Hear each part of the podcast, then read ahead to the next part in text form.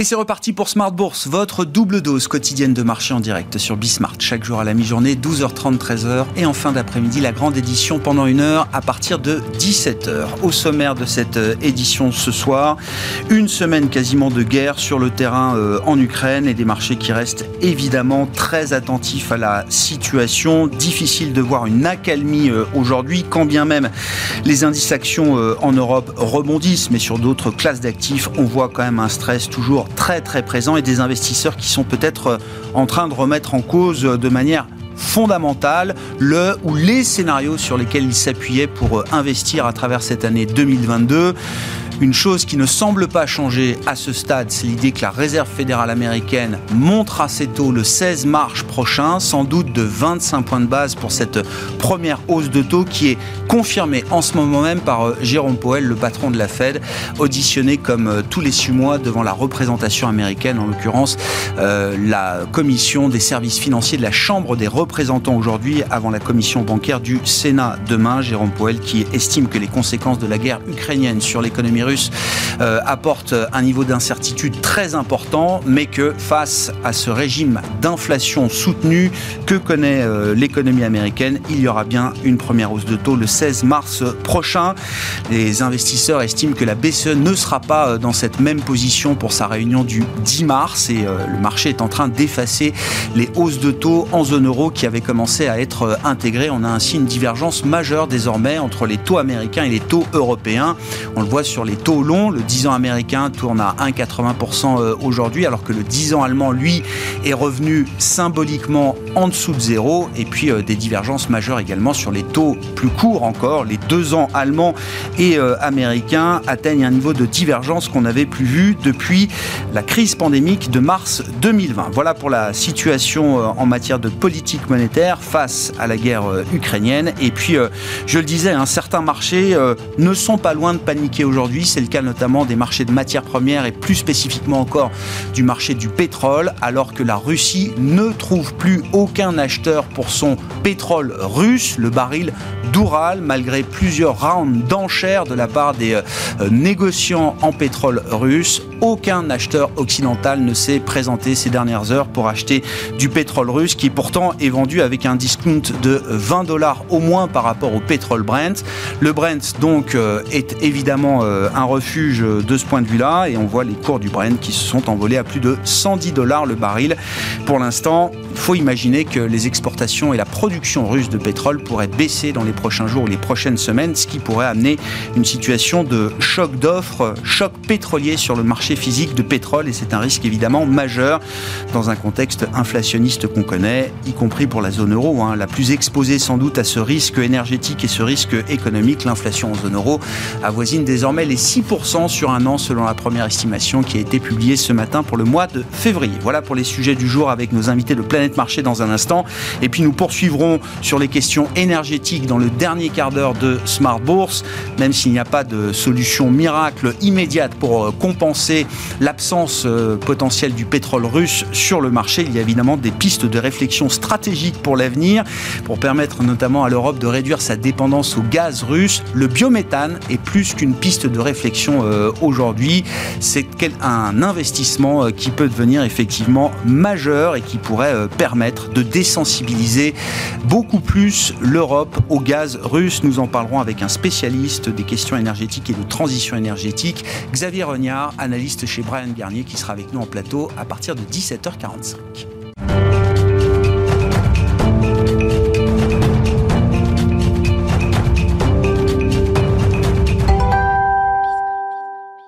On notera le rebond des indices actions euh, aujourd'hui. Difficile d'en tirer euh, des enseignements définitifs pour parler d'accalmie euh, notamment, mais il s'agit bien d'une séance de rebond pour les actions européennes. Les infos clés du jour avec Alix Nguyen. Paris et les bourses européennes évoluent dans le vert. Wall Street, pour sa part, entame la séance en hausse, alors que l'audition euh, du président de la Fed par une commission de la Chambre des représentants se tient cet après-midi. Dans ses remarques réalisées au préalable, ce dernier affirme qu'il s'attend toujours à ce que la Fed relève ses taux d'intérêt ce mois-ci. Il reconnaît cependant que l'invasion de l'Ukraine par la Russie a brouillé les perspectives. On rappelle que la tendance reste très fragile et dépendante de chaque nouvelle information quant à l'Ukraine Ce matin, l'armée russe annonçait s'être emparée de la ville portière ukrainienne de Kherson, située au sud du pays, près de la péninsule de Crimée, après des combats acharnés. À noter également qu'une délégation de négociateurs russes se dit prête à poursuivre des pourparlers avec des représentants de l'Ukraine. La flambée de près de 7% des cours du pétrole soutient les poids lourds européens du secteur comme Total Energy, Shell ou BP.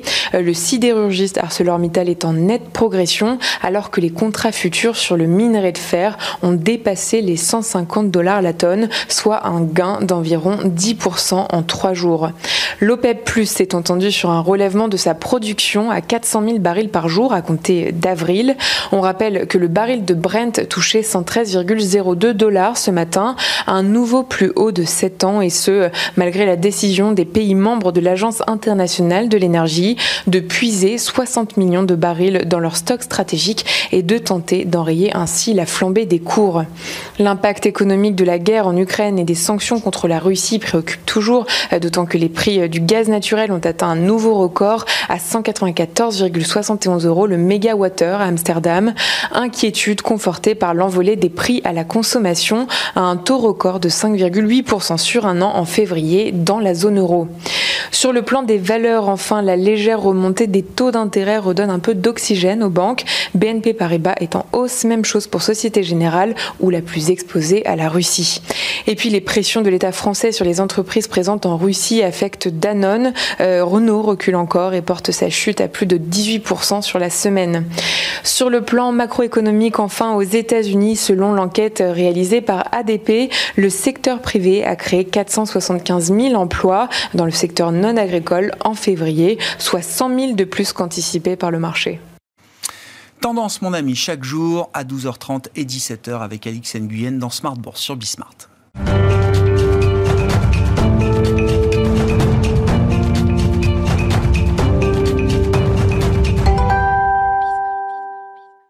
Trois invités avec nous chaque soir pour décrypter les mouvements de la planète marché après quasiment une semaine de guerre en Ukraine. Virginie Robert est avec nous en plateau, présidente de Constance Associée. Bonsoir Virginie. Bonsoir Grégoire. Merci d'être là. Stanislas Bernard nous accompagne également ce soir. Bonsoir Stanislas. Bonsoir Grégoire. Merci à vous d'être là également. Vous êtes le président de 21st Capital et Delphine Dipizio-Tigé est en notre compagnie également ce soir. Bonsoir Delphine. Bonsoir Grégoire. Ravi de vous retrouver. Vous êtes directeur général d'Indo-Suez Gestion.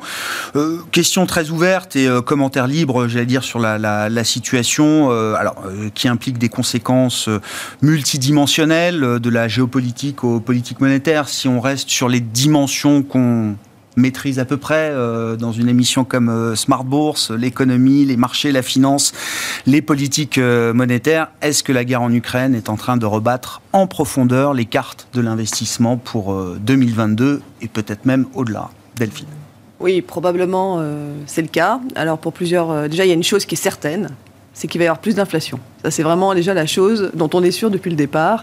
C'est que l'inflation qu'on pensait temporaire, elle va être plus forte et elle sera là plus longtemps. Euh, plus forte que ce qu'on imaginait quand on disait déjà il y a 15 euh, jours qu'elle serait plus forte que ce qu'on imaginait 15 jours avant et ainsi de suite. Exactement. Donc on peut imaginer que l'inflation euh, en Europe, elle, soit sur les niveaux de 5% cette année, ce qui n'était pas du tout les prévisions jusqu'à présent. Donc là, on est en train de quand même revoir le scénario et l'ensemble des, économistes sont en train de revoir les scénarios, je dirais jour, par jour et heure après heure, parce qu'il y a tellement d'évolutions euh, que c'est déjà compliqué. Donc, euh, et, on n'a pas connu ce genre de situation avant. Donc, euh, je dirais, pour l'inflation, c'est sûr. Des répercussions sur la croissance, sur la zone euro, c'est sûr aussi. Philippe Laine, l'économiste en chef, a déjà communiqué là-dessus, hein, qui révoyait la croissance européenne déjà de moins 0,4 à moins 0,5 points. donc ce qui est un premier calcul de coin de table. Il le dit lui-même. Donc, et c'est premier, exactement, premier calcul. Donc probablement, avec euh, grande certitude, la croissance européenne va euh, être euh, revue à la baisse et on va attendre de voir les développements. Maintenant, pour les impacts sur le marché, c'est très compliqué de savoir. Et il faut rester humble parce que, euh, en général, dans, des chocs géopolitiques, généralement, c'est des chocs qui sont assez rapides sur le marché et qui sont rapidement absorbés. Donc, en, moyenne, c'est 10-20% de, baisse euh, du marché, puis après, c'est euh, vite absorbé. Là, on est quand même dans une situation un petit peu particulière parce que ça touche la Russie et puis les conséquences, les sanctions sont très importantes sur la Russie, ça l'isole hein, fortement. Et puis, ça, ça peut créer des perturbations, même si on veut éviter au maximum de le faire, ça, va, ça crée des perturbations euh, sur le prix de l'énergie, vous parliez du prix du pétrole, le prix du gaz, euh, et qui sont en train de, progresser euh, de manière folle ces derniers jours, parce qu'on crée des perturbations évidemment sur ces marchés-là. sur le marché, je dirais, ce qu'il faut attendre sur le marché, alors avant, avant évidemment de, revoir les scénarios, il faut attendre un tout petit peu que ça se, qu'on y voit un peu plus clair sur l'évolution aussi de ce conflit, qui probablement ben, sera pas très rapide dans sa, dans sa résolution, euh, même si on l'espère. Mmh. Euh, donc on va voir comment ça se, ça se, concrétise sur la, sur la partie macroéconomique. Pour le marché, je dirais par contre, là c'est toujours, toujours la même rhétorique. C'est-à-dire que le marché, et c'était un peu la première réaction la semaine dernière euh, à partir de jeudi, c'est que, et jusqu'à lundi, c'est-à-dire que le marché se focalise toujours sur les, les, les aspects directs. Qu'est-ce qui touche directement Le conflit touche directement quoi et, quels actifs? Et, et c'est vraiment de manière, je dirais, chirurgicale que ces actifs sont, euh, alors évidemment, euh, toutes les, les, entreprises qui ont des avoirs ont été euh, impactées, etc. les secteurs plus spécifiques, notamment les banques, ont été impactés. Et ensuite, je dirais là, on est en train de rentrer dans une deuxième phase, qui est une phase de, on calcule un peu les impacts collatéraux indirects de, de, ce qui se passe. Et là, on rentre dans cette, cette phase d'incertitude de marché. C'est pas forcément un risque, mais c'est une phase d'incertitude. Et cette phase d'incertitude, eh ben, elle crée des grandes perturbations, de la volatilité, et c'est ce qu'on va euh, là on rentre depuis hier dans cette phase-là, avec probablement des baisses qui ne sont pas finies sur le marché, euh, parce que évidemment le conflit n'est pas fini, et qu'on n'a pas encore vu toutes les, conséquences de, ces, de cette crise. Stanislas, vos, commentaires, les, premières analyses, qu'est-ce qui guide votre réflexion aujourd'hui en tant qu'investisseur, voilà, avec des horizons de temps qui peuvent être de court terme, mais aussi de moyen long terme? Euh, alors nous, notre sentiment, c'est que les conséquences de cette crise euh, sont graves et risquent d'être durables. Euh, alors pourquoi? Parce qu'il y a quand même des impacts géopolitiques importants. il y a eu un impact sur le plan géopolitique, c'est que ça pousse les pays comme la Finlande et la Suède à vouloir se rapprocher de l'OTAN, en tout cas à sortir peut-être d'un non-alignement. il y a eu un sondage sur la Finlande où la majorité voudrait adhérer à l'OTAN, ce qui est incroyable, sachant que Poutine avait clairement dit qu'il y aura des sanctions euh, énormes s'il euh, y a un rapprochement entre euh, la Finlande, la Suède et l'OTAN. Donc, par ailleurs, il y a la Chine et Taïwan. et ce qui est inquiétant, c'est que finalement, en début d'année, on regardait quels sont les risques auxquels on est exposé en 2022. Et, on regardait la probabilité et les risques évoqués par tous les, économistes. Ben, on avait la pandémie, on avait euh, Chine-Taïwan, euh, on avait l'inflation, euh, mais l'Ukraine n'apparaissait pas. Oh. Et c'est là que le risque est arrivé. Donc, il y a clairement un rapprochement entre la Chine et la Russie. Donc, il y a un nouvel ordre mondial qui est en train de se mettre en place. Il va y avoir des impacts énormes sur l'énergie, sur les matières premières. donc, tout ça fait qu'en fait, l'incertitude est là probablement pour durer. Et, le fait est que les valeurs refuges montent partout. Hein. si vous regardez on est à parité avec le franc suisse, ce qui est incroyable. Mm. Euh, le yuan a pris 10%. Mm. Euh, l'or est probablement là pour rester durablement au-dessus des 1900 dollars. Le en Bitcoin, euros, l'or est au plus haut historique. Le Bitcoin flambe. flambe. À nouveau, parce que c'est peut-être le seul moyen pour les Russes de placer leur argent. Un échappatoire. Euh, et, ils choisissent les, les, Bitcoins qui sont indexés sur le dollar, comme par hasard. donc tout ça nous incite, nous, plutôt à rester risk-off euh, sachant qu'on était plutôt couvert euh, sur les marchés. Euh, et je trouve que les marchés n'ont pas assez baissé pour justifier de se remettre risk-on. Mais je reconnais, quand on regarde les conflits passés armés, ils ont toujours eu un impact temporaire sur les marchés. Hein, donc, mais là, c'est peut-être différent. C'est peut-être plus profond. Et il y a aussi un point, c'est que est-ce qu'on peut imaginer que l'Ukraine soit partagée? Et si elle est partagée, quid des sanctions? Est-ce que ces sanctions vont durer aussi longtemps que la Russie sera partagée?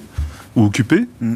et donc, donc ça veut dire qu'il faut revoir l'impact sur les fondamentaux des entreprises, les valorisations. Mm. donc tout ça nous laisse penser qu'il faut, il faut être prudent et, et, bien mesurer le pour et le contre, et surtout peut-être avoir des couvertures dans ah les portefeuilles, de l'or, des couvertures sur des devises, etc. Ouais, ouais. C'est un stress majeur.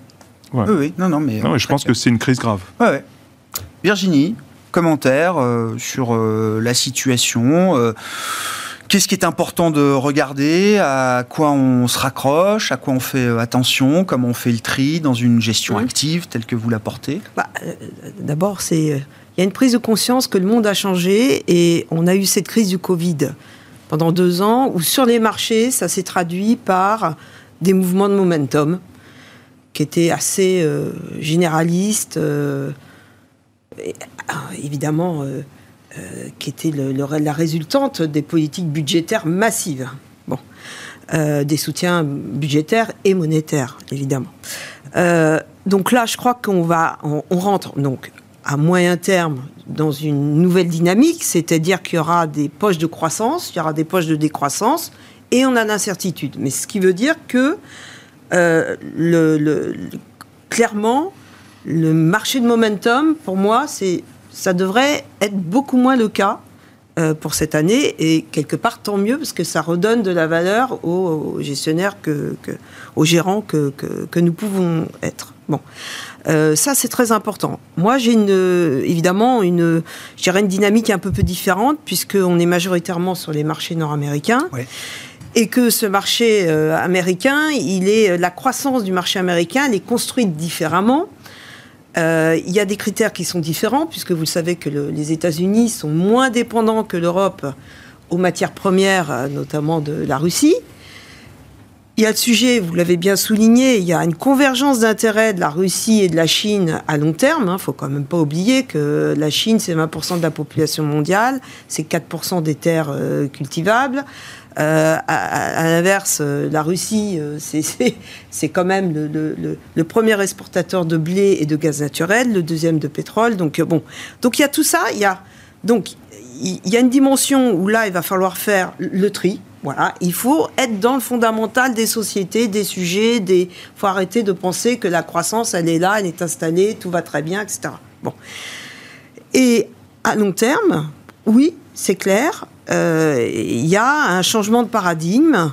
On n'est pas dans une société, on a connu euh, ces décennies de, paix, de recherche de paix, de, on va dire, de satisfaction. On était plus dans cet univers de, de convergence, de mondialisation, avec des soucis bien sûr, mais enfin bon, euh, bah, je pense qu'on est rentré dans une ère qui va être beaucoup plus compliquée, justement, avec ces guerres de matières premières. Ça vous a pas échappé qu'en mmh. plus on est dans ces transitions énergétiques. C'est pas pour rien que ces conflits arrivent aujourd'hui, alors que le pétrole, les matières premières est beaucoup monté parce qu'il y a eu le Covid. Et j'allais dire qu'en général, une crise en entraîne une autre. Ben, c'est exactement ce qui se passe. Donc, à, plus long terme, bah, je, oui, il va falloir, il y a probablement des, des segments, des secteurs. On a ce sujet de l'inflation qui va être quand même euh, le sujet majeur pour, pour cette année, euh, et notamment aux États-Unis. Mmh. Euh, aux États-Unis, ils ont un autre sujet, ils n'arrivent pas à recruter. Euh, c'est toutes les sociétés ont du mal à recruter. C'est vous rentrez des États-Unis, vous avez rencontré bon nombre d'entreprises euh, sur place sur la côte est. Donc euh, voilà, et c'est une société de consommation. Et je peux vous dire que l'inflation, vous la sentez réellement, hum. mais même en quelques mois. Donc c'est normal que Jérôme Powell aujourd'hui confirme ah, qu'il y aura une première hausse de taux le 16 mars prochain. Voilà. Après, il faut bien se dire que c'est pas parce qu'il va y avoir une hausse de taux que le prix du pétrole va baisser. Hein. Ah, voilà. Alors c'est vrai que leur dépendance, les Américains sont moins dépendants, évidemment, de, l'augmentation du prix du pétrole, ou quelque part, enfin, ils sont moins dépendants de la production euh, en dehors de leur, euh, de leur euh, production domestique. donc ça, ça leur fait effectivement un, atout, c'est un atout majeur pour eux. Enfin bon, l'inflation, c'est pas automatique, c'est pas parce que vous allez augmenter les taux d'intérêt que ça va calmer tout de suite le jeu. Il y a plusieurs forces qui sont à l'œuvre et donc ça va prendre du temps. Donc c'est un sujet, c'est un mmh. sujet. On, il y aura une croissance qui va ralentir. Et il l'a dit, euh, Powell, il a dit, les répercussions, euh, on n'est pas immunisé. le conflit ukrainien, euh, on n'est pas immunisé de, effectivement. Les conséquences sont très incertaines. Les, conséquences sont parce qu'on ne sait pas du tout ce que seront les conséquences des sanctions hein, et combien de temps, pour combien de temps ces sanctions. Et donc, Et puis il y aura d'autres impacts aussi parce que quand on voit que on a pu geler des réserves de banques centrales. Ah. Euh, elles sont réputées inviolables, intouchables. Hein. C'est-à-dire qu'on est mm. vraiment protégé par le droit international. Euh, on arrive à le faire. Ça veut dire quoi? Ça veut dire que si vous êtes un Asiatique, un Chinois, vous mettez où votre argent? Euh, Donc ça va, ça va chambouler beaucoup, beaucoup de, de, de, mécanismes qui étaient préconçus en tout cas. Et on risque d'avoir des mouvements de fonds. C'est-à-dire que même au niveau du... Est-ce que les banques centrales vont garder leurs réserves en dollars si on parle de la Chine? C'est une vraie question. Hein. Euh, donc tout ça, c'est. Et puis il y a des risques cyber euh, qui sont énormes. Hein. Faut, faut, ça, c'est, je crois qu'on ne le dit pas assez, mais il y, a il, y a, il y a un risque de riposte ou même, enfin c'est déjà le cas, mais le risque cyber, il concerne la planète entière. Euh, et ça, les Américains sont effectivement, les sociétés sont. Oui, oui, ça, ça, remet le, je, le dirais autrement, ça remet le mm. thème de la sécurité un peu sur le devant de la scène. Mm. C'était un thème de marché pour des investisseurs déjà aujourd'hui, défense armement, sécurité au sens large. Là, ça devient un thème euh, de plus en plus consensuel, euh, j'ai l'impression. Pour en reparler, euh, Virginie, mais je voulais revenir là, effectivement sur l'idée des, banques centrales. Partant de la Fed qui confirme une première hausse de taux en mars, est-ce qu'il faut attendre désormais, Delphine, une grande divergence entre la stratégie de la Fed et la stratégie d'une banque comme celle de la zone euro, la Banque centrale européenne, qui est en première ligne face aux risques énergétiques et donc économiques. Une divergence, je ne pense pas. Un décalage, probablement. Euh, parce que le succès, encore une fois, de la sortie aussi de la crise du Covid, la succès d'ailleurs dans la crise du Covid, c'était aussi le, fait que soit, les, banques centrales soient coordonnées. Donc la sortie aussi euh, du Covid, euh, elle, elle, elle, nécessite aussi une coordination. Euh, donc il faut, qu'il faut que les banques centrales soient continuent d'être coordonnées. Maintenant, forcément, aujourd'hui, comme on le disait tout à l'heure, l'Europe, elle est impactée fortement sur sa croissance puisque ça la touche particulièrement. Donc c'est quoi on, met un mot dessus Stagflation, bah, récession, stagflation. stagflation. Il y a un vrai, il y a un, choc stagflationniste. un choc d'inflation. Alors, on va voir si ça apporte une stagflation. Ça sera évidemment, euh, on va voir en fonction du, temps passé avec des prix des matières premières très élevés. Euh, ça, ça va être euh, une, chose. Mais clairement, cette divergence, ça se fait parce que, enfin, divergence, divergence des économies parce que la, croissance américaine va rester supérieure. Enfin, en tout cas, alors que c'était pas le cas. Hein. Mmh. La prévision cette année, c'est que, enfin, certaines prévisions, en tout cas les nôtres, étaient que la, croissance européenne serait supérieure à la croissance américaine. Bon, probablement ça sera l'inverse. Euh, mais même si tout le monde est réajusté peut-être à la baisse. Et puis, bah, la, situation euh, aux États-Unis, ils sont en plein emploi. Euh, les chiffres sont. là, ils viennent de créer les chiffres de l'ADP d'aujourd'hui. 475 000 créations. 4 millions de créations d'emplois. On va voir demain pour le fin de payroll. Mais voilà. Donc, il y, a quand même une situation de, de, boom économique avec inflation aussi sur les salaires qu'il n'y a pas en Europe. Et là, on peut agir on peut ralentir un peu l'économie. Et là, c'est vrai que donc cette longueur d'avance, elle l'a, euh, la Fed et elle a intérêt aussi de remonter ah. les taux.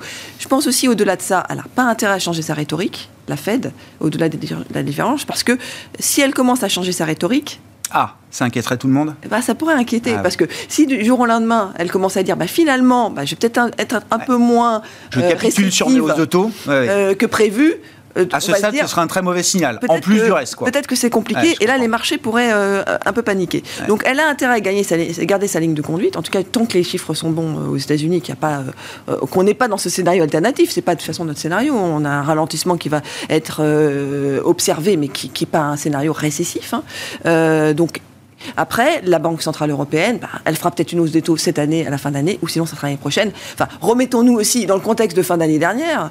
Euh, c'était pas il y a si longtemps. Personne n'anticipait une hausse des taux euh, en Banque Centrale, enfin en Europe euh, cette année, donc, enfin en, zone euro. Donc, bon, qu'elle le fasse cette année ou l'année prochaine, c'est pas tellement le, problème. Donc c'est un décalage. Un décalage. Mais c'est pas une remise en cause de ce que la BCE cherche à faire, qui est quand même de normaliser De notre point de euh, vue, non. ses taux directeurs, ses taux de dépôt, euh, etc. Stanislas, je veux bien qu'on revienne sur les sanctions parce qu'effectivement, c'est c'est un point euh, majeur. La vitesse, l'ampleur, la sévérité, la profondeur des sanctions, l'unanimité des sanctions entre les États-Unis, euh, l'Europe, même la Suisse sort de sa neutralité, même Monaco sort de sa, sa neutralité, est sans précédent. Autrement dit, on, on partait quand même avec un, un souverain russe, une signature souveraine qui était une signature appréciée des investisseurs, parce que l'État russe euh, a bon nombre d'excédents liés à la manne pétrolière, euh, bien sûr, mais c'est un État euh, au bilan sain. C'était un État au bilan sain. Malgré ça, en 48 heures, on a pu mettre ce souverain, cette signature souveraine, en défaut ou au bord du défaut, En junk bond. ou en junk bond. Ça, c'est quand même sans précédent, quand on parle d'un pays comme la Russie euh, notamment, sans précédent dans l'histoire moderne. Et non, non, mais, ma question, c'est de dire, non, mais est-ce que c'est un, un- un- un nouveau type de risque qu'il faut intégrer euh, Alors, on, on Alors, en est content cas, de la réaction que- des la Occidentaux. Hein, je ne porte pas de jugement. On est content de cette réaction. Enfin, c'est peut-être ce qu'il fallait faire, euh, sans doute. Et il y a des objectifs derrière, peut-être euh, pour l'après-Poutine, euh, etc. Mais quand même, c'est un nouveau type de risque. Je crois que nous-mêmes, Européens et Américains, Occidentaux, on n'imaginait pas qu'on puisse être aussi rapide, unis et fort dans une réaction face à une agression et une guerre déclenchée par la Russie. Oui, oui, tout à fait. En fait, quoi, je pense qu'effectivement, Poutine a dû clairement sous-estimer la réaction euh, et cette unanimité euh, derrière les sanctions en Europe. Euh, ils ont frappé fort parce qu'ils ont vite compris que sinon il n'y avait pas d'impact. Et, et ils n'ont pas utilisé, à, hésité à utiliser, à recourir à, à l'arme du SWIFT. Mm. Bon, qui n'est pas pour autant pour moi une arme nucléaire, euh, dans la mesure où la Russie a déjà un système interne, euh, la Chine aussi d'ailleurs, et tant qu'il y a encore des banques russes qui ont accès au système SWIFT, ils peuvent passer par ces banques pour faire des transactions, donc c'est pas non plus, euh, bon, c'est très contraignant. Ça va surtout créer des problèmes à court terme euh, d'ajustement euh, pour pouvoir passer des transactions. Alors certains disaient ils pourraient passer des transactions par le Bitcoin, mais c'est pas possible puisque comme c'est une blockchain, Mm. ça va être très facile de, de- de lister tous les intervenants dans la chaîne et donc ceux qui, qui violent les sanctions. Mm. Euh, mais en revanche, c'est un impact, c'est qu'aujourd'hui, comme on ne sait pas si on va être sanctionné ou pas, euh, on touche plus au pétrole C'est russe. ça. Que je disais, il y a un phénomène d'autocensure. Ouais. Euh, c'est pour ça qu'il n'y a plus d'acheteurs occidentaux pour le pétrole russe. Et c'est pour ça qu'il y a un vrai risque de voir les exportations baisser. C'est-à-dire que même si on peut acheter encore du pétrole russe, on se refuse à le faire. Mais l'impact de ces sanctions sur l'Europe, pour moi, il vient surtout euh, de la hausse des prix des matières premières, parce que le pétrole est quand même passé de 70 dollars à 110 dollars, 50%. C'est un choc de récession, ça. C'est un choc récessif. hein. Euh, c'est pour ça que je suis pas certain que la Fed ira aussi loin que prévu dans son resserrement monétaire, parce qu'on a quand même une, une violente hausse du dollar. Donc ça, c'est un resserrement monétaire très fort. Ouais. Et, et on a effectivement euh, l'impact de la hausse du prix du pétrole qui Mm. n'est peut-être pas terminé, puisque certains parlent de 150 dollars, voire plus. Euh, donc là, il y a un vrai risque Mm. de, de- de stagflation. Ouais. Le marché physique, pour l'instant, du pétrole n'est pas affecté. hein. C'est vraiment les, les- Oui. les prix. Il n'y a pas d'acheteurs dans Oui. les transactions. Mais sur le marché physique, les exportations russes, elles sont tou- toujours là, sur le gaz et sur le pétrole. On n'a pas encore vu de baisse Mm. de ce point de vue-là. Est-ce que l'euro sortira plus fort de cette euh, crise demain en tant que devise politique? Alors, je ne sais pas. En fait, euh, bon alors, euh, si on regarde la BCE, elle n'a pas beaucoup le choix parce qu'en fait, dans cette crise, elle va pas pouvoir être accommodante, ça c'est sûr, Ah, puisqu'on va avoir de l'inflation Ouais. Et l'euro euh, baisse, donc est infla- devient C'est inflationniste. inflationniste. Donc, euh, elle perdrait sa crédibilité, à mon avis, en, en baissant les taux. Euh, bon, de toute façon, on peut pas tellement les baisser hein, Non, davantage. non, mais elle ne pourra Euh, pas apporter, enfin, toute chose égale, mais elle ne pourra pas apporter plus d'accommodation que ce qu'elle est en train de faire. ça va être euh, difficile. Alors, effectivement, elle peut quand même faire du quantitatif, hein, comme les banques centrales l'ont fait. Ça, elle peut toujours le Ouais. faire, si, si c'était nécessaire. Ce que j'observe hier, c'est que les marchés actions ont beaucoup corrigé, mais par exemple sur le crédit, moi j'attendais à ce qu'il y ait des problèmes de liquidité sur le crédit? Le marché du crédit était, était, était haussier hier. Mm. Malgré la, les- la forte baisse des actions. Et il n'y avait aucun problème de liquidité. Il n'y a donc pas de volume. et- Ouais. ouais, mais en tout cas, il n'y avait pas de problème de liquidité. C'est-à-dire qu'on pouvait vendre des titres. Euh, mais donc ça, c'est- assez intéressant parce que j'ai pas l'impression qu'on ait des problèmes de liquidité. C'est pas une crise de liquidité qu'on a Ah aujourd'hui. ouais. D'ailleurs, les banques centrales seront probablement Il n'y là a pas pour. de panique, en fait. hein. Pas de capitulation sur les matières il n'y a pas de panique. en fait. Voilà, sur le pétrole, mis à part, mais euh, ou les matières premières. Mais Ouais. après, est-ce que les investisseurs finalement anticipent Je ne crois pas du tout que le marché anticipe un scénario de stagflation. Je ne pense pas. Euh, en revanche, nous, on est un peu plus inquiets parce que quand on regarde euh, l'impact sur les fondamentaux des entreprises qui se passe en Russie, quand on voit Total, par exemple, hmm. Total fait 10 milliards de chiffre d'affaires en Russie. Hmm. Si on leur demande d'arrêter de faire du business en Russie, hmm. c'est 5 milliards de résultats Total. Il n'y aura plus de dividendes sur Total. Euh, donc il y a quand même des impacts assez majeurs. À ce point-là bah, C'est 5 milliards de résultats. Ils font 10 milliards de chiffre d'affaires ouais. Ouais, ouais. ouais, ouais. Donc, il euh, donc, faut vraiment mesurer les conséquences. Non, mais ça veut dire que c'est des business cases qui peuvent changer comme ça du jour au lendemain. Oui, on est, on est dans l'incertitude totale. Hmm.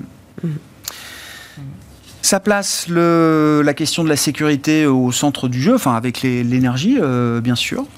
Ça fait longtemps qu'on se connaît, Virginie. Ça fait longtemps que non, mais c'est vrai. Ça fait longtemps que, euh, vous suivez et que vous et que et que vous investissez en tout cas dans ce secteur de la défense. Oui, je dis qu'il faut pas se l'interdire. Euh, c'est pas un sujet dont on parle généralement jusqu'à présent de manière très ouverte sur les plateaux euh, de télé, dans les émissions euh, boursières. Euh. ça porte controverse. Voilà.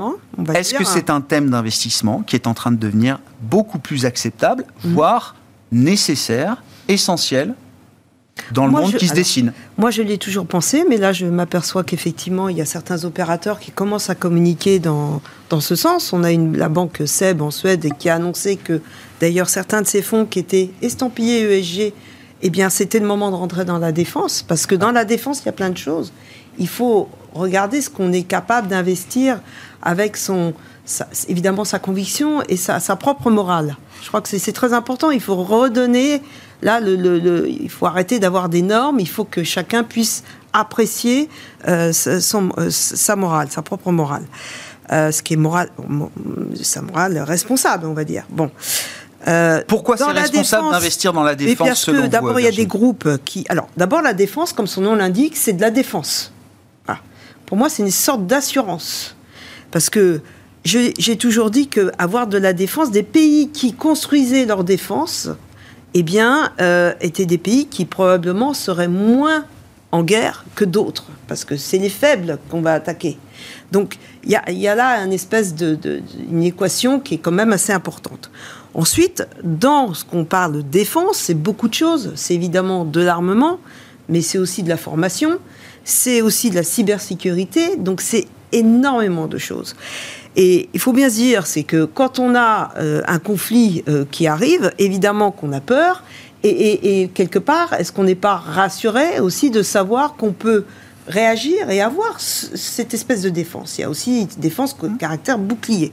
Donc, pour moi, ça a toujours fait partie de cette diversification. Je ne revendique pas d'avoir des sociétés de défense industrielle pour avoir de la défense. Je pense que ça fait partie de nos vies, ça fait partie d'un schéma industriel d'un pays, et ça fait partie d'une stratégie à long terme. Et il faut regarder ce sujet en face. Et je pense, encore plus, je vais même plus loin, je pense que des sociétés qui investissent dans la défense ont un apport euh, technologique qui est encouragé. Donc, euh, euh, c'est pas pour rien que, d'ailleurs, les grandes puissances qui sont dans la conquête spatiale sont aussi dans la défense.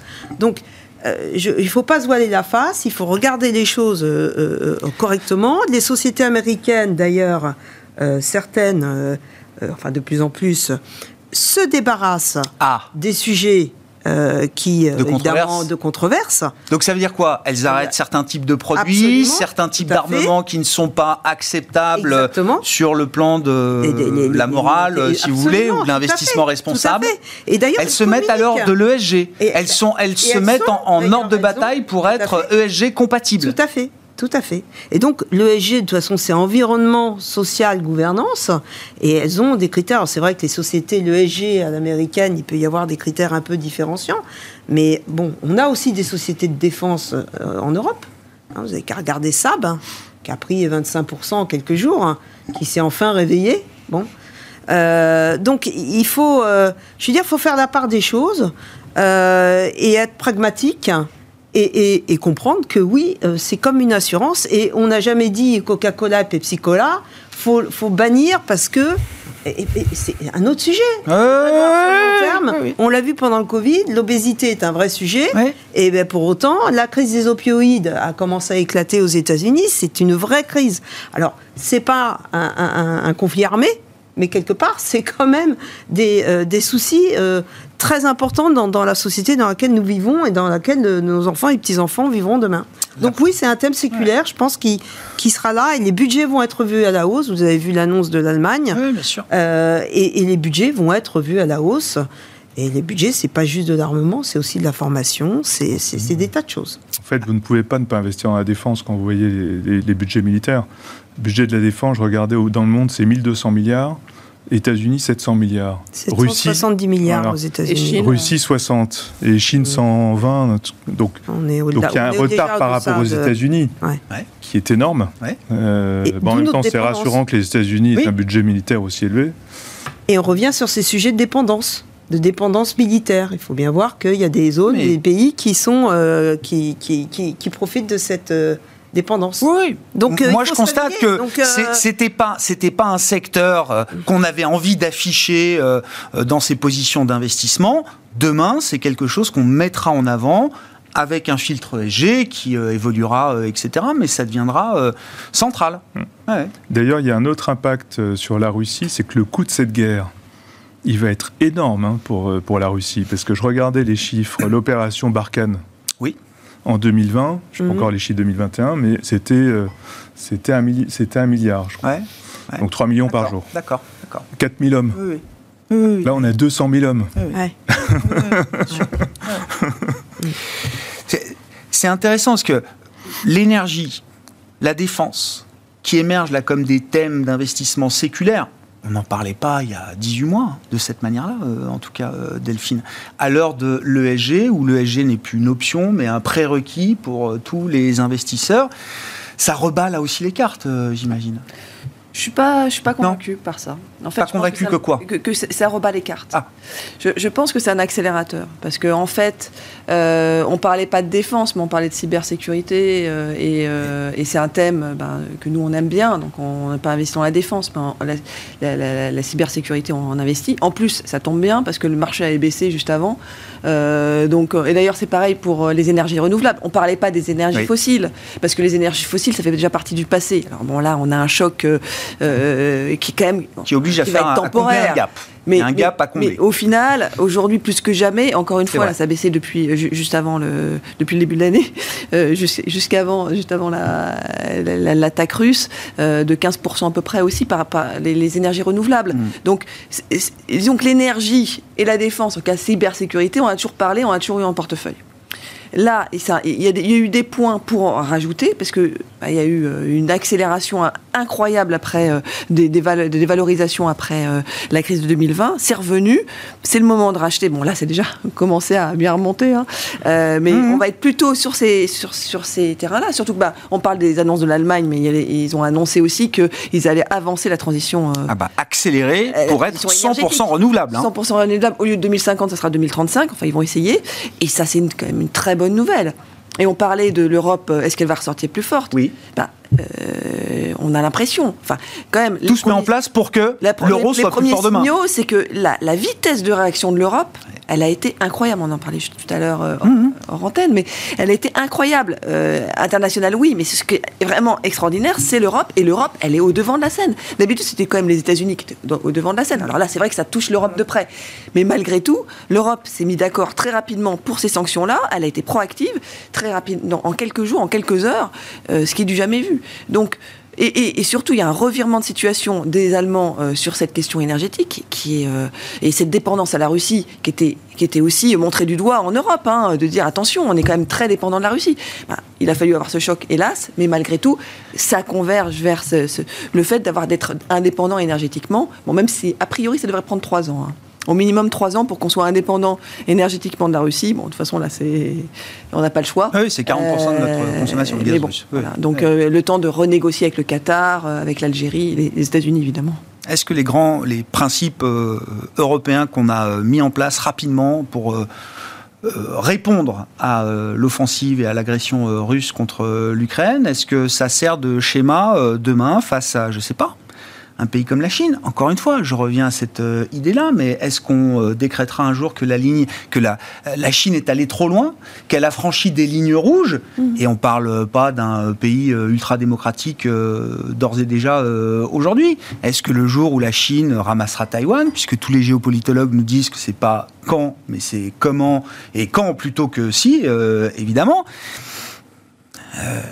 Euh, c'est pas. Et, et- Je veux dire, on- est-ce qu'on est en train de créer un précédent qui servira de, Ah bah. de schéma, de réflexion pour l'investisseur quand euh, d'autres sujets interviendront avec euh, un pays comme la Chine? Là aussi, je pense que c'est un accélérateur. Parce qu'on est dans cette transition, nous, de, enfin, de, euh, gérant d'actifs, euh, d'intégrer des critères extra-financiers.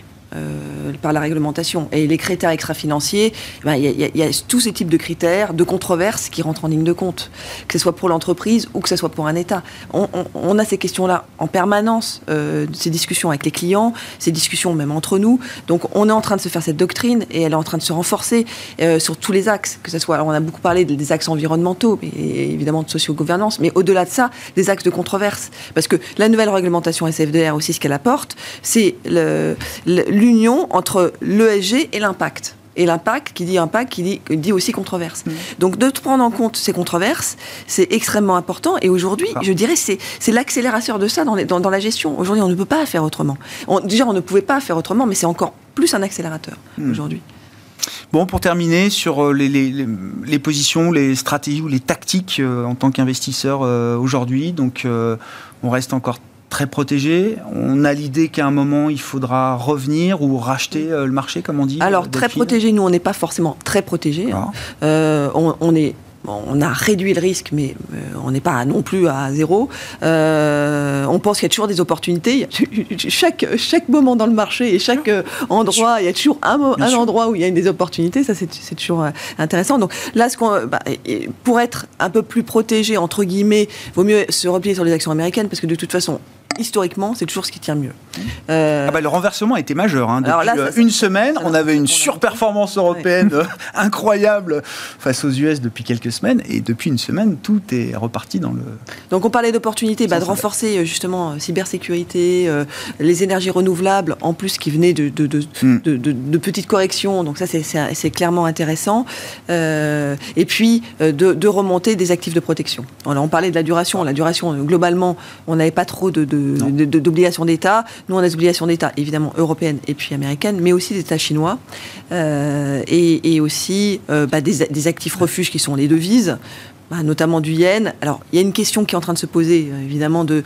Et, et ce que vous disiez était très intéressant parce que le fait de pouvoir confisquer les avoirs des banques centrales, geler, pas confisquer, Bien mais sûr. geler l'accès des banques centrales à ces avoirs en euros, en dollars, ça c'était. Et d'ailleurs, ça montre quand même la- la- que, que la. la- C'est ça l'arme l'Europe- de dissuasion, plus l'Europe- que SWIFT. hein. L'Europe a été très forte parce que je pense que si quelque chose que Mm. n'avait pas anticipé la Russie, c'est qu'on gèle ses avoirs en euros. Ils ont quand même un tiers de leurs avoirs en euros. Ils ont quasiment plus de dollars, mais les euros, enfin quasiment plus, ils en ont moins, mais Ils peuvent ils plus ont défendre le rouble. L'euro, c'est compliqué. C'est c'est compliqué. Donc ça, ça rebat les cartes sur aussi les valeurs refuges.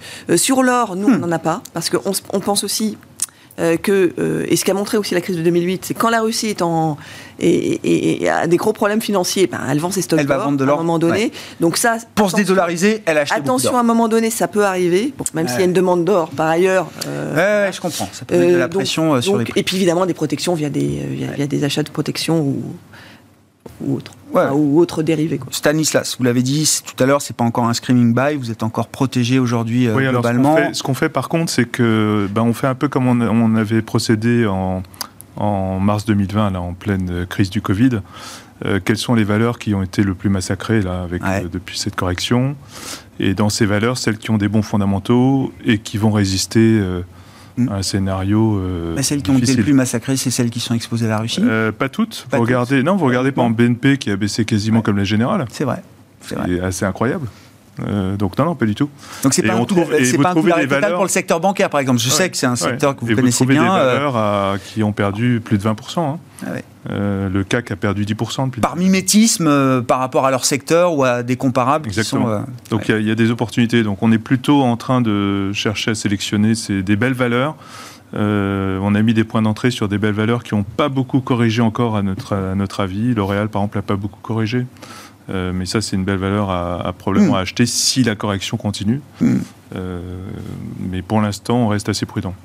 Un mot de ce qui guide votre euh, stratégie là en tant que stock picker On a peu bougé puisque nous on avait déjà bougé avant en fait puisque nous sur le marché américain on a eu une, lecture ah différente sur les six derniers mois notamment sur les valeurs de croissance et qu'on nous avons un biais croissance. Donc en fait on avait déjà réorienté nos portefeuilles. Euh, donc on a on a peu bougé et on a plutôt essayé de de comprendre, de valider sur la lecture des résultats des sociétés. Euh, si on est toujours dans notre bonne analyse, euh, ça c'est extrêmement important puisque, euh, comme je vous le disais tout à l'heure, on pense que c'est vraiment cette différenciation euh, qui euh, va dominer en tous les cas sur le marché américain euh, dans, les, dans les mois à venir. Ouais. Moins un marché de flux, plus un marché de sélection, de dispersion. On a eu les, les, retailers, par exemple, qui, font... On a Nordstrom aujourd'hui qui, qui, a sorti très, très, très bons résultats. Et là, la crise ukrainienne n'a pas entre pas ah, en Non, mais là, c'est vraiment du marché domestique. donc là, il n'y a pas de... C'est vraiment plus sur les sujets inflation, croissance domestique. Voilà, donc on est, on est dans cette analyse. Merci à vous trois. Merci d'avoir euh, partagé vos réflexions, vos analyses dans cette euh, séquence de marché spéciale. Euh, quasiment une semaine de guerre en Ukraine et des marchés qui restent évidemment sous stress géopolitique intense. Virginie Robert était avec nous, présidente de Constance Associée, Delphine Dipizio-Tigé, DG d'Indosuez Gestion et Stanislas Bernard, le président de 21st Capital.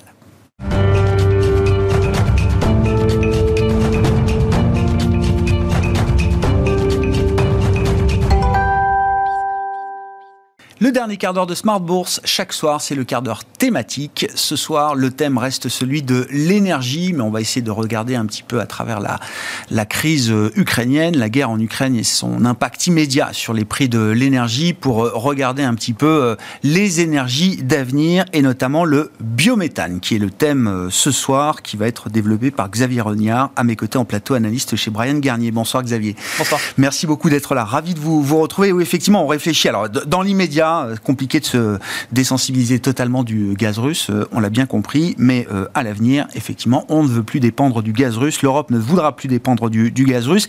Et à ce titre-là, vous dites, il y a quelque chose derrière le biométhane qui est quand même très intéressant à creuser. C'est déjà un secteur où il y a des investissements il y en aura peut-être encore plus euh, demain à l'avenir. Qu'est-ce qu'on peut dire Qu'est-ce qu'il faut savoir du biométhane Comment ça fonctionne Et qu'est-ce qu'on peut dire après effectivement de l'avenir et du poids que le biométhane pourrait représenter dans le mix énergétique demain en Europe? Très bien. Alors, déjà, le, biométhane, c'est en fait exactement la même molécule que le gaz naturel. Donc c'est euh, méthane, biométhane, c'est pareil, c'est du, euh, du CH4. Donc euh, on peut l'utiliser déjà tout de suite, l'infrastructure est prête, on peut réutiliser l'infrastructure gazière existante. Simplement, c'est du gaz qui est renouvelable, qui n'est pas issu de, ressources fossiles. Alors pour obtenir du biométhane, il y a plusieurs solutions. Il y a ce qu'on connaît déjà, qui est petite échelle, mais, déjà bien connu, qui est en fait ce qu'on appelle la digestion anaérobique, c'est-à-dire par exemple avec des déchets agricoles, on va avoir les, euh, des, bactéries qui vont digérer en fait ces, déchets et produire ce qu'on appelle un biogaz. Donc le biogaz, c'est un mix de euh, dioxyde de carbone et de méthane, et ensuite on va séparer ces, gaz pour ne conserver que le, biométhane et l'injecter dans le, dans le réseau de gaz. Donc ça, c'est une solution. Aujourd'hui, hein, comme, comme je disais, c'est relativement faible, mais il y a d'autres manières de, produire ce, ce, biométhane. On va pouvoir le produire, par exemple, à partir du gaz de décharge. Aujourd'hui, quand on a bah, par exemple le, fond de votre pot de yaourt qui termine dans, une décharge, bah, tout ça, pareil, se, décompose par action des bactéries, etc. Et euh, on peut récupérer euh, ce, biogaz et en faire quelque chose euh, d'utilisable, du biométhane qu'on va, injecter dans, le réseau. On peut aussi en faire à partir, par exemple, des, bouts des stations d'épuration. Aujourd'hui, le, biométhane dans la consommation de gaz, c'est vraiment l'épaisseur du trait. Mmh. C'est même pas, même pas 0,5% de, de, la consommation de gaz. Mais demain, les, ambitions sont, très fortes. On parle à horizon de 2030 de 10-15% de, biométhane dans le, dans le réseau de gaz. Donc ça, commence à être un petit peu, euh, un petit peu significatif. Donc ça, c'est intéressant. Et il y a un modèle économique, vous l'avez dit, hein, le premier point clé, c'est qu'il n'y a pas besoin de nouvelles infrastructures. Contrairement à d'autres euh, types d'énergie, on pense à l'électrique où il y a toute la question de l'infrastructure à déployer. Là, vous dites, il y a les infrastructures existantes permettent d'utiliser immédiatement ce biométhane. Oui, et, exactement, on peut injecter tout de suite. Alors, on a beaucoup parlé, euh, toujours dans le sujet gaz renouvelable, euh, typiquement de l'hydrogène, l'hydrogène vert, etc. L'hydrogène vert, c'est aussi un, gaz renouvelable, mais l'infrastructure n'est pas vraiment prête. Euh, il faut adapter un petit peu le réseau pour injecter 100% d'hydrogène dans, dans, dans, les tuyaux. Ça, on n'a pas ce, sujet avec, euh, avec le biométhane. Et c'est pour ça qu'on voit des acteurs euh, qui sont déjà présents dans le gaz naturel, on va dire conventionnel, mmh. s'intéresser à ce, à ce sujet. Typiquement, un, acteur comme Engie regarde le sujet. On a vu plus récemment un partenariat avec Total et Veolia, justement pour développer le biométhane issu des, du gaz de décharge et des bouts des stations d'épuration. On a vu euh, également un Air Liquide se positionner sur le sujet, un, un Waga Energy, oui. vraiment spécialisé vraiment pour le coup. Boîte française, hein, je le précise, parce qu'elle n'est pas encore euh, très connue de, de pas, tous. Pas très connue parce que, alors déjà la société est jeune, euh, l'introduction en bourse est, récente, hein, à peine, enfin même pas même pas six mois, donc c'est récent, mais tout ça c'est en train de monter en puissance. On voit beaucoup d'acteurs se, se, positionner sur le sujet. Bah, typiquement sur l'introduction en bourse de Waga, on a vu trader de, de, de commodities, Vitol en l'occurrence, prendre une petite participation hmm. dans Waga Energy, justement parce que tous ces acteurs ont énormément d'appétit pour, euh, pour le biométhane. Aujourd'hui, vous produisez un mètre cube de biométhane, vous êtes sûr de trouver preneur. Ça, il n'y a pas de, y a pas de tout le monde a vraiment envie de se, positionner sur le La dimension renouvelable là, est un critère euh, fort pour euh, celui qui veut acheter de la ressource naturelle aujourd'hui. exactement. Il y avait beaucoup d'appétit pour, pour euh, évidemment tout ce qui était euh, naturel, renouvelable, etc.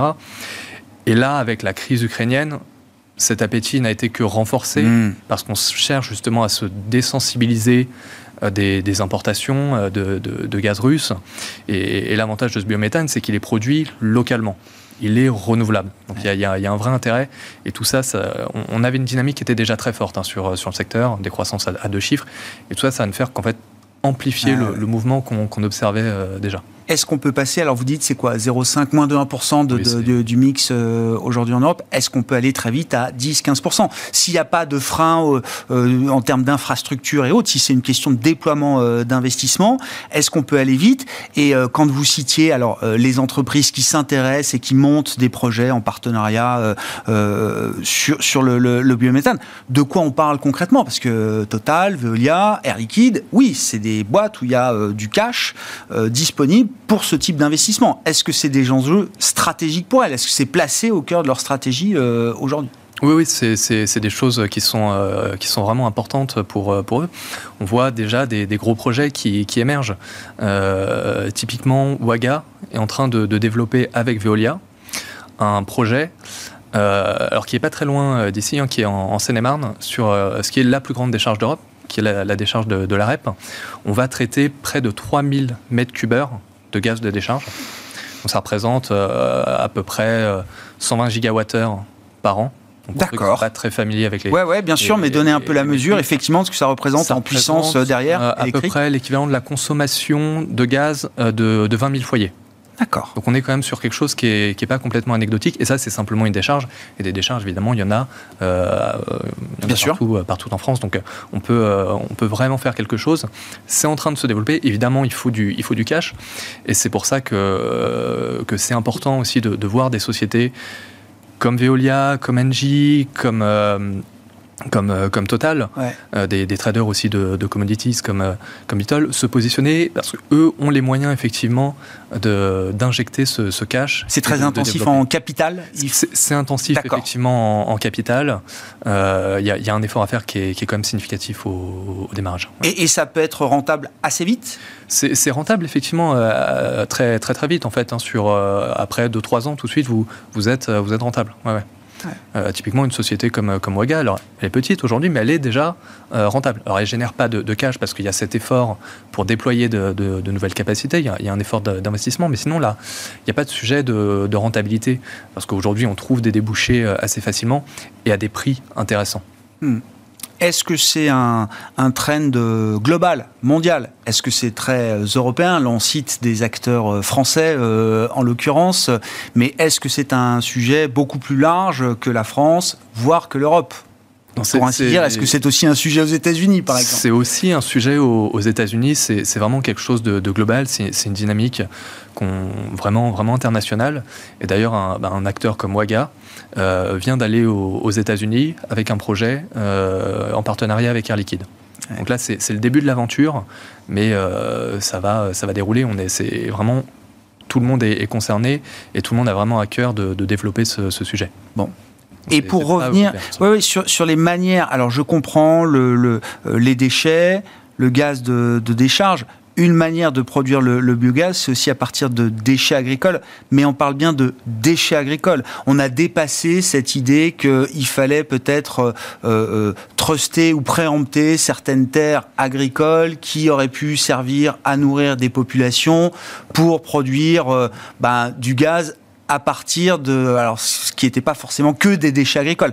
Ça c'est on est bien au-delà de ça aujourd'hui. On, est euh. bien au-delà effectivement. L'idée c'est pas de d'empiéter entre guillemets sur. Il n'y a pas de confrontation entre deux objectifs de développement durable. Non non non. C'est vraiment de, de, tirer des, des synergies.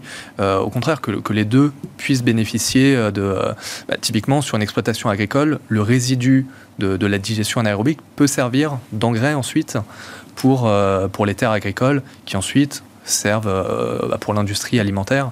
on n'est pas du tout en train d'empiéter sur, euh, sur des terres arabes qui eh sont en confrontation avec, avec l'alimentation. Hmm. Merci beaucoup euh, Xavier, merci d'être venu nous éclairer sur voilà, ce qui est plus qu'une piste, hein. c'est déjà euh, un chemin euh, d'avenir autour du, gaz pour se désensibiliser en l'occurrence du gaz russe, mais surtout pour produire de manière plus renouvelable des sources d'énergie demain. Le biométhane a de l'avenir. Xavier Regnard qui était avec nous en plateau, analyste chez Brian Garnier pour ce quart d'heure thématique de Smart Bourse ce soir. Ainsi se termine cette édition, on se retrouve demain en direct à 12h30 sur Bismart.